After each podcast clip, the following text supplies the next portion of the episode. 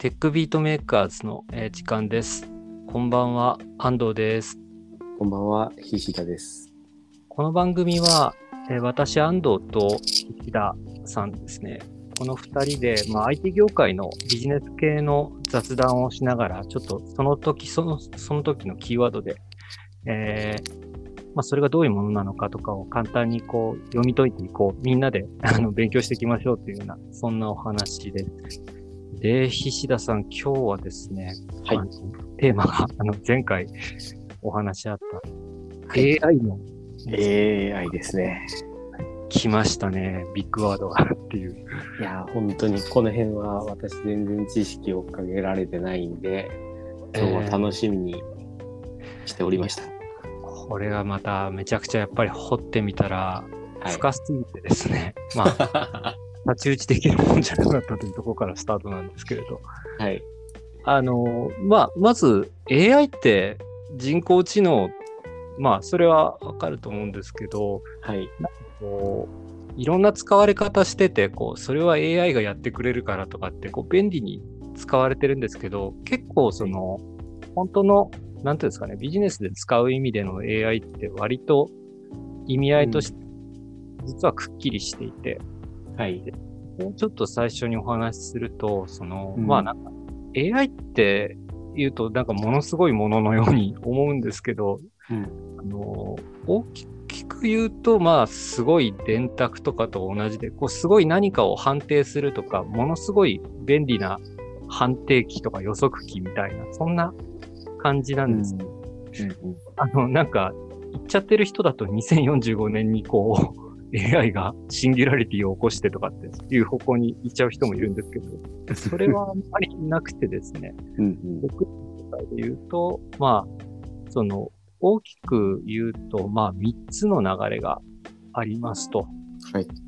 AI の中で、AI って何ができるのって言ったときに、その、一つ目が予測系、予測するっていうところですね。はい。で、もう一つが識別する。で、うんもう一つが最後は会話するっていう、うんこの3つが AI の、まあ、今 AI って言われてるものの特徴うんで、予測系っていうのは何かっていうと、簡単に言うと、あの、明日気温が何度になりそうかとか、うん。うん。明日、あの、株価のグラフがいくらになりそうかとか、うん。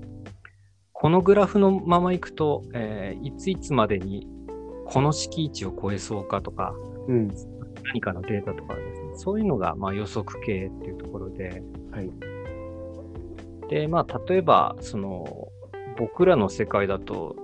何かのこう、異常値、あの、監視とか、機械の監視とか、ネットワークの監視をやってる時とかに、うん。あの、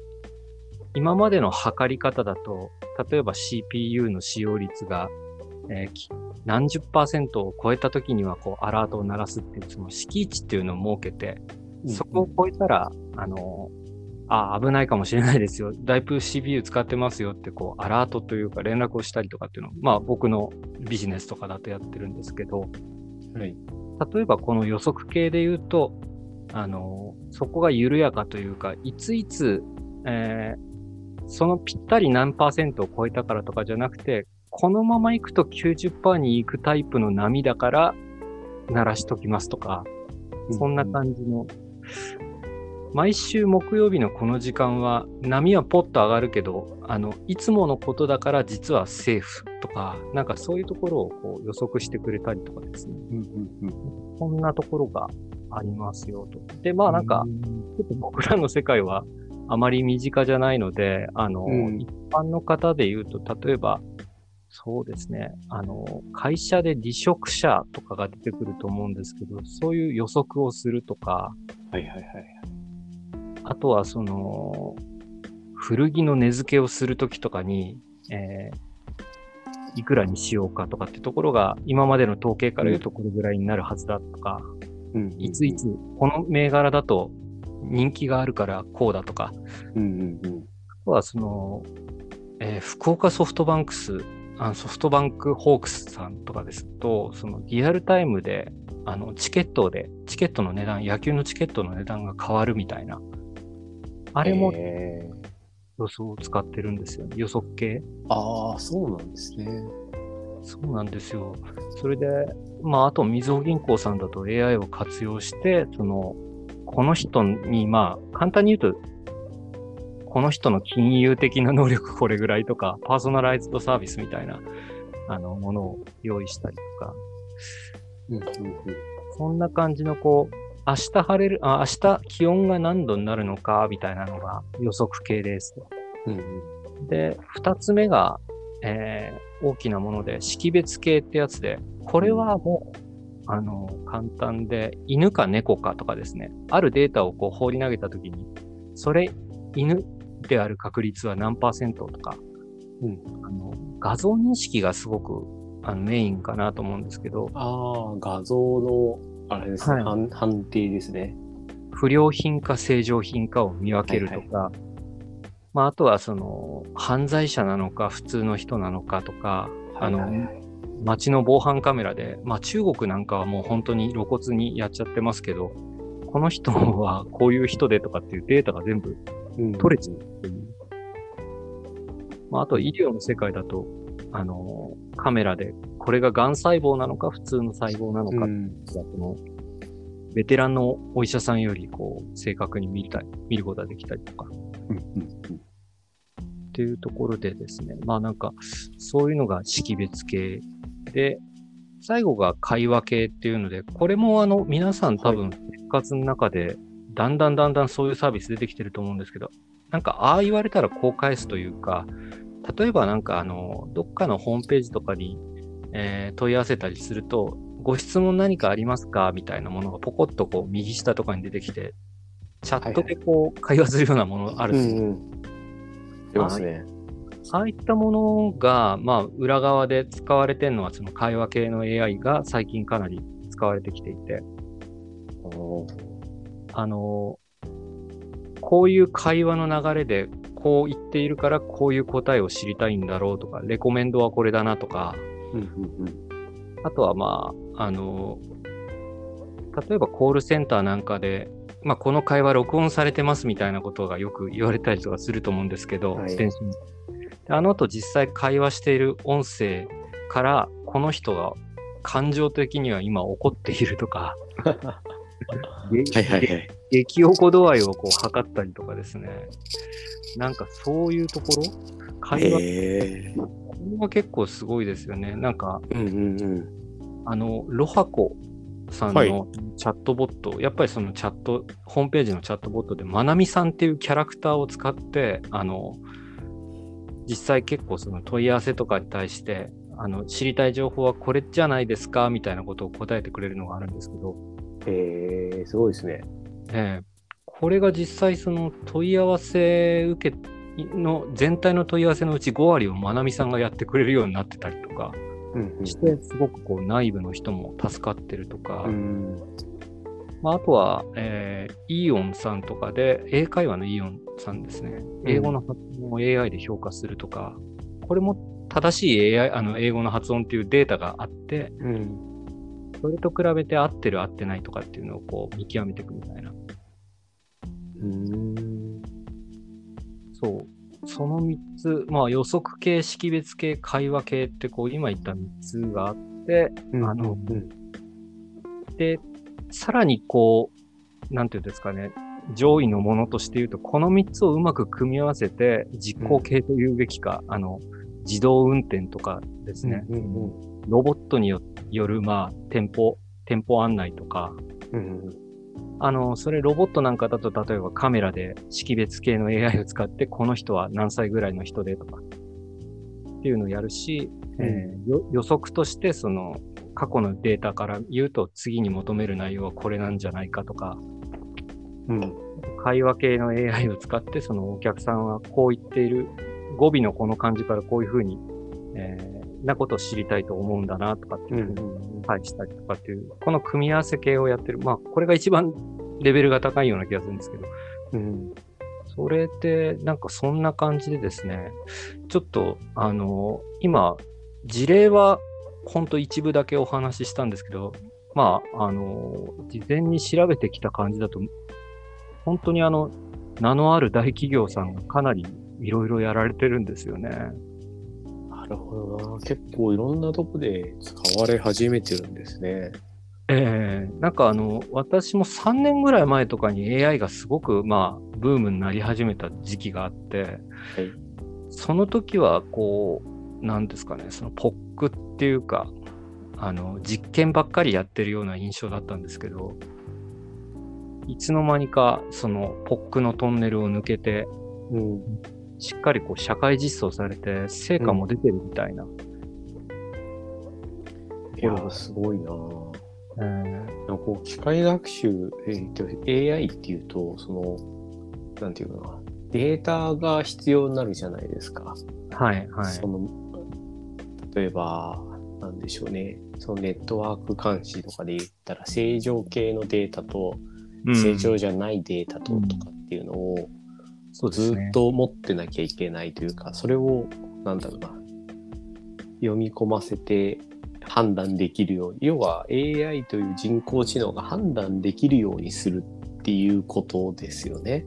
そうですね。これってなんか結構大変なんじゃないですか？多分相当大変で、かなりテクニカルな世界で、大きく言うと、その AI って言った時に、まあ機械学習裏側でディープラーニングとか使ってるんですけど、その、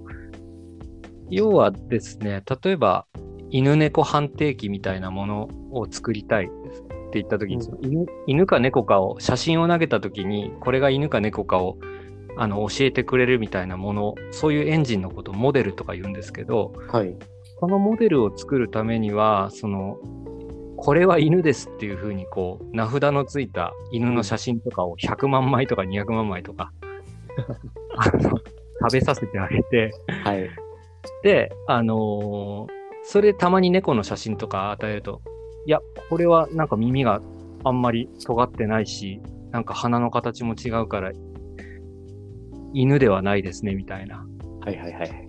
そういう感じで、そのやっぱりデータを食べさせることが大事だから、結局そのデータが間違ってたり、汚れてたり、あとはなんか、極端な値が入っちゃってたりとかうんすると、あの、正しく動かないっていうところもあって、あの、そうすると、その、なんですかね、クレンジングとか言うんですけど、そのデータを洗ってあげるというか、前処理っていうのかな。その辺が必要になってきたりとかするんですよね。うん。うーん。あともう一つの問題が、じゃあ今度は逆にその、まあ犬の判定器なんだけど、柴犬の写真ばっかりとかだと、あの、うん食べさせると、その、柴犬出てきた時には、とにかくもう世界中の柴犬の写真見せても、こう、判定するぐらい、あの、優秀な適合率になるけど、ポメラニアンだと止まっちゃうとか、あの、要は一つの答えに適合しすぎて、か、科学習、過ぎる学習って言うんですけど、なんか、あの特化しすぎちゃってるみたいな。だから、結構このモデルのチューニングっていうのが、多分テクニカルの世界だと大きな仕事になるんですけど。結構この辺も今、マネージドサービスとかクラウドとかの中では、割とこう、その辺もいい感じに、そこめんどくさいですよね、シール貼ったりするのみたいな感じで、マネージドをやろうとしてくれてるみたいですね。そうなんですね。ええなんか AWS も Azure もまあそうなんですけど、結構、はいやっぱり面倒だなと思ったものは、1年後、2年後に必ずこう出てくるという。なるほどな。じゃあそういったところもクラウドで利用できるようになってって、なんかやりたい機械学習というのがかん結構身近に AI というのが身近になってきてるってことですね。そうなんですよね。あの、AWS のその AI 系のサービスなんかで言うと、大きくあの階層として2種類ぐらいに分かれていて、はい。一つはそのもう、それこそ犬猫判定器じゃないけど、ある程度こう、もう A か B か判定したい人がデータさえ放り込めば簡単に、あの、いい感じに整えますよっていう SARS のサービスですね。こういったものっていうのも結構 AWS の中でも出してますし、あの、音声認識をさせるとかですね。で、そういうのをうまく組み合わせると、まあ、コールセンターを簡単にこう安く作ることができるとか、Amazon Connect とかと組み合わせてですね。できるし、あとは逆にがっつり作りたい場合だったら、あの政治メーカーとかっていうサービス使って、これはあのモデルを作るところからやりましょう。はい、ただ、まあ、モデル作るにしても、いっぱいあの、いろんなこう、なんていうんですかね、あの、エンジンとかあるんですけど、PyTorch とかなんか、そういうのをうまく簡単に組み合わせて、モデルを作りやすくしている、まあ、プラットフォームというか、そんなぐらいのレベル。だからそこは少しカスタマイズ性があるっていう感じですかね。なんかすごい広がっちゃっててびっくりです。あ、じゃあこの辺は全然、あれですか、最近追っかけてなかった系なんですか？そうなんです3年ぐらいこう油断してて、あの、僕も3年ぐらい前はその社内でこう AI の、はい、あの勉強割と早くやってた人だったんで、はいはいはい。AI キャラでこれから売っていくぞと思ってたんですけど その後 AI の仕事は来ない間にですね、なんかもうすっかりあの、知識が鈍化してて。なるほど。いや、全然進化が早いですね。そういう早い早いです。もうなんか、全然実践で使われてるって感じですね。で、多分一般の消費者の方なんかは気づかないだけでもう裏側だいぶ AI ですよね。Amazon とかで物販買うときでもレコメンドとかはされてますしね。うんうんうん。なんかこう昔も結構レコメンドエンジンとかうん、あのサービスとしてあったなと思っているんですけど昔のものそのなんだろうな AI が出てくるまでのえっ、とレコメンドエンジンと今のレコメンドエンジンその AI を使ったレコメンドエンジンの何が違うんですかね？ああ、これがやっぱりその今の AI ブームがまあ数年前から起きてるやつの直接のきっかけなんですよ。機械学習というかディープラーニングがめちゃくちゃ進化したっていうところがあって、はい、あのさっき言った犬猫判定器みたいなとこで言うと、はい、これが犬だよっていう名札をつけるときにあの耳はこれぐらい尖ってて鼻がこういう形をしていて髭が何本の動物は犬だよっていうその特徴量っていうところを人間が一生懸命チューニングして教えてたんですね今までは。なんですけどあの機械自体がそれを自ら学ぶ。はい。放り込んだだけで、100万枚、200万枚写真眺めてる間に、その、あ、なんか耳のあたり、まあ耳って分かってないんですけど、この、このあたりの形がこういうもの、こういうカーブを描いてるものは犬と呼ばれる生き物である確率が高いとかっていうふうに、自分で学習するようになってきたんですよね。なるほど。それでなんかこう、毎年そういう、なんていうんですかね、えー、機械学習で、はい、犬猫を当てるコンテストみたいな世界中でやってる時に、今までのその正答率よりぶっちぎりで多いやつが2012年ぐらいにポンって出てきて、そこからこうディープラーニングすげえみたいな。それで進化してるみたいな。やっぱり昔ながらの AI というか、その、あの、A と言ったら B と返せみたいなところっていうのは今も使われてるんで、はい、ある程度はそのその組み合わせみたいなところあるんですけど、やっぱり今違うのはその、そういった深層学習、ディープ学ラーニングのところがすごく、なんていうんですかね、進化してきてるんだな、みたいな、うんうんうん、ところですかね。いや面白いですね。めちゃくちゃ面白いですね、この辺。今実際こう企業がどのぐらい力入れてやってるもんなんですか？あのー、多分、大手さん、事例とかだと、やっぱりさっきの銀行さんもそうですし、大手さんが多いんですけど、今、やっぱりこのコロナになってからあのデ、デジタルトランスフォーメーション、DX 推進せよみたいな流れが結構強くなってきてるんで、はい、その過程で結構真剣に検討を始めてる層が増えてきてるのかなっていうのはありますよね。その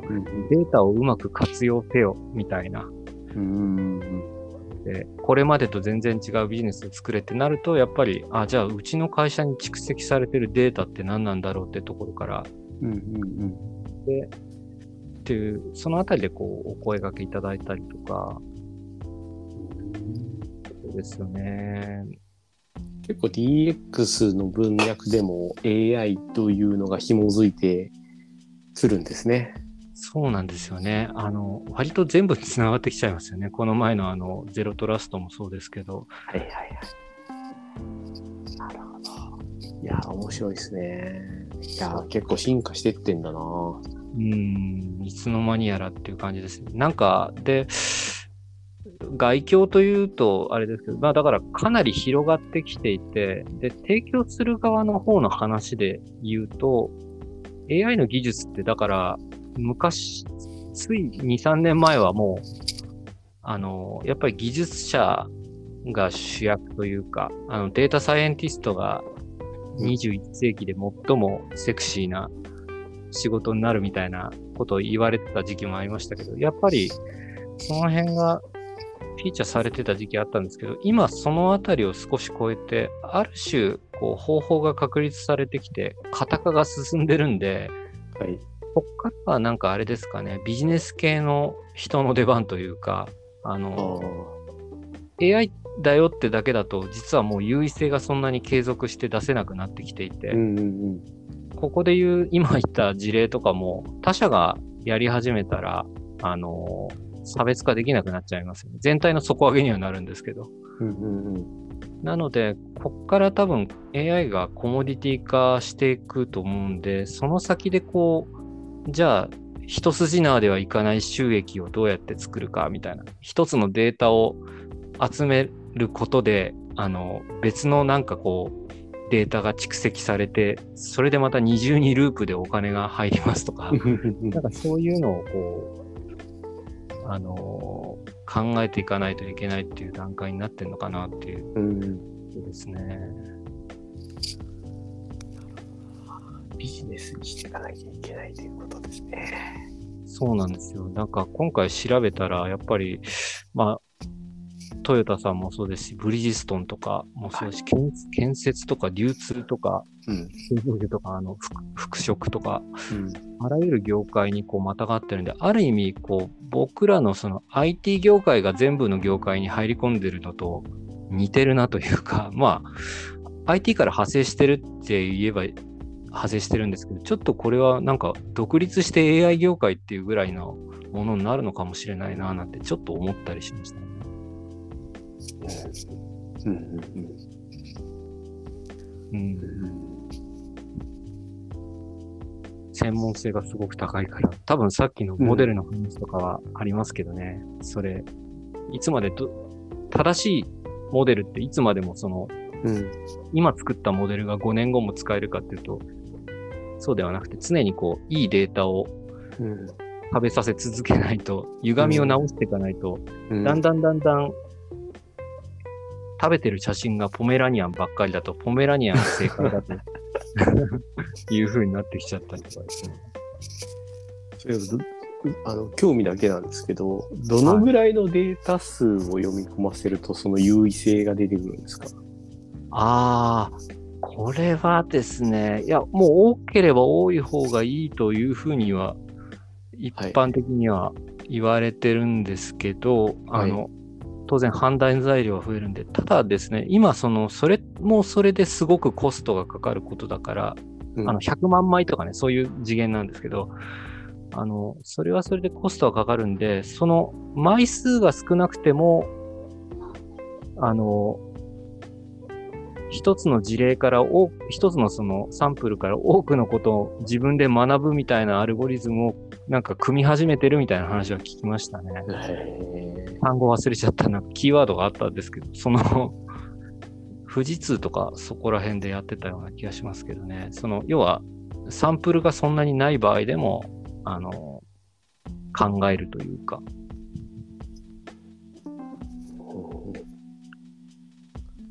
いや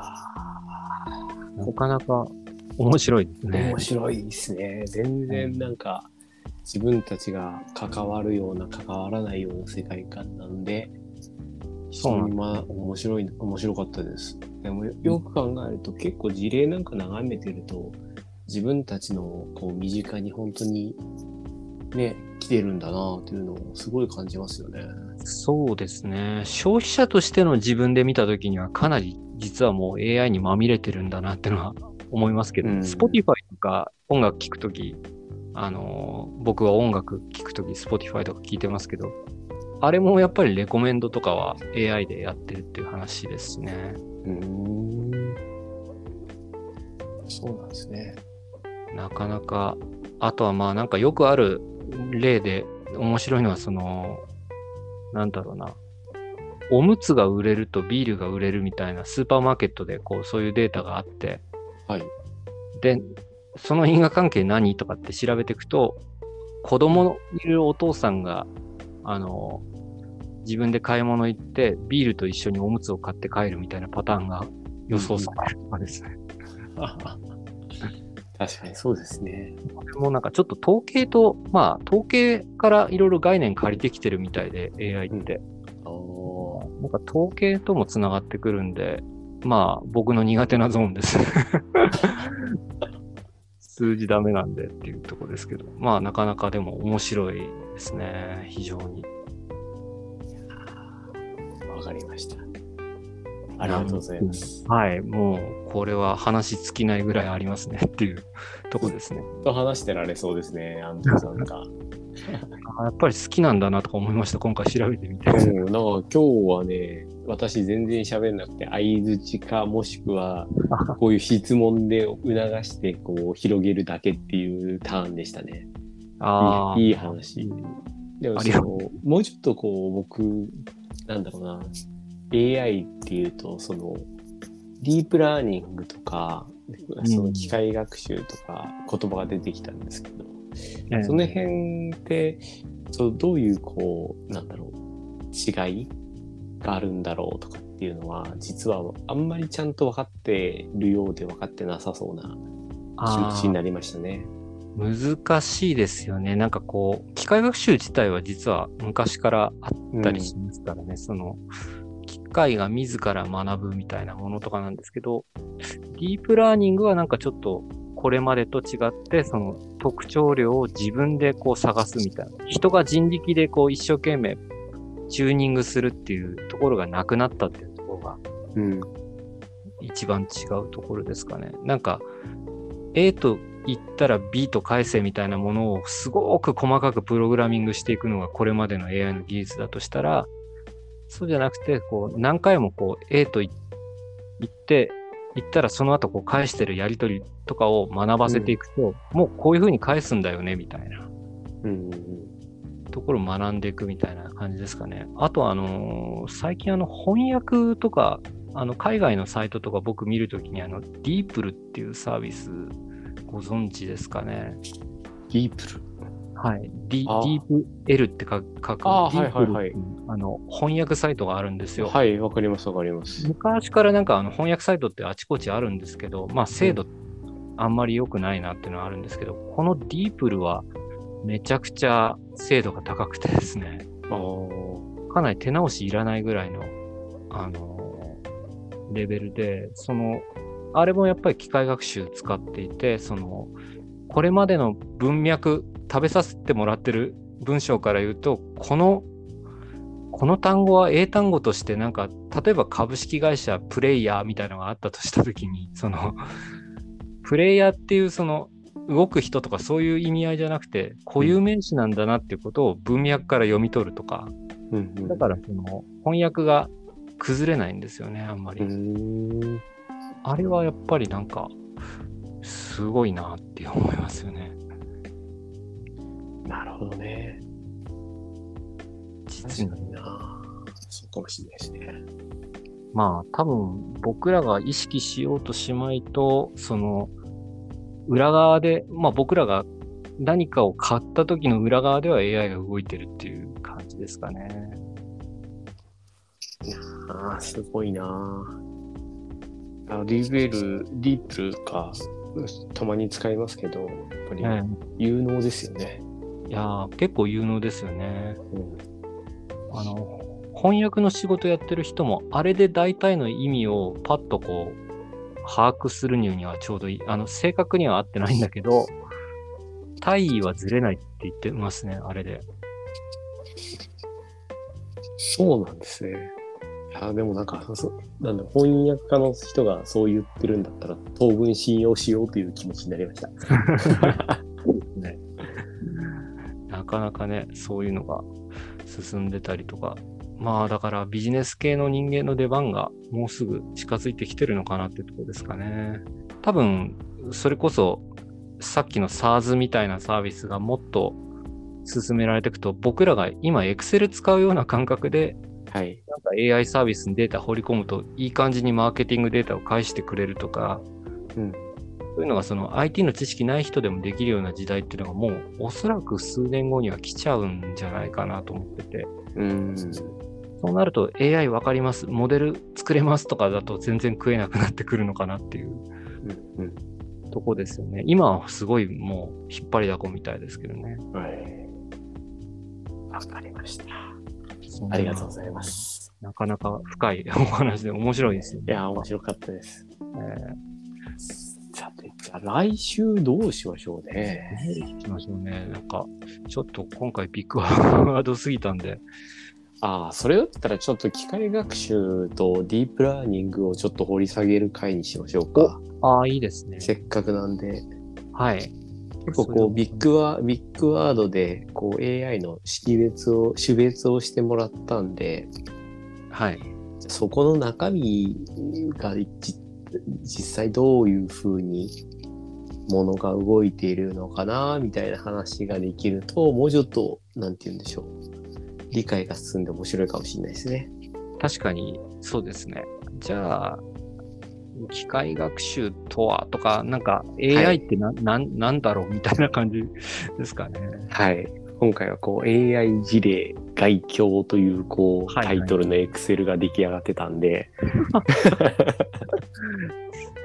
概況から出ると、もうちょっとそのそもそも AI もうそのなんだっけ、雰囲気は分かったけど。ですね。っていう話をちょっとするような回にしてみましょうか。はい、そうですね。わかりました。なんか今日真面目に喋っちゃいましたね。いや、真面目に喋ったというか、安藤さんがずっと真面目に喋っていたという感想です、私は。いや、だからめちゃめちゃ好きなんだなっていうのは理解できました。いいですね。ブロックチェーンとこれはやっぱり好きですね。なんかね。不思議だな。まあいい、すいません。はい。そうですね。だから NFT とかも結局、ブロック、なんだろう、あれはブロックチェーン技術を使ってて、多分 AI とかも、な多分技術、何かしらの技術、それは機械学習だったり、ディープラーニングだったりっていう技術を使っているはずなんで、多分技術の話を次掘り下げると、多分もうちょっとしっくりくると思うんで、それはじゃあ来週はいち。ょっとまとめできますんで、頑張りたいと思います。はい。で、もし、こう、いやー、無理っすってなったら安藤さんに投げつけます。ちょっとやばいかもしれないですね。ええだって好得意そうなんだもん、AI。ね。好きそうだからさ、なんかずっと喋ってられそうと思って。好きなんだけど、Python 一元書けないですからね。いやいやいや、やっていきましょはい。ありがとうございます。う。じゃあ、今週は以上ですかね。じゃあ今日はそんなところですかね。えー、はい、じゃああの最後までお聞きくださいましてありがとうございました。じゃあそれではまた来週というところでですね。はい。はい。ありがとうございます。お疲れ様です。ありがとうございます。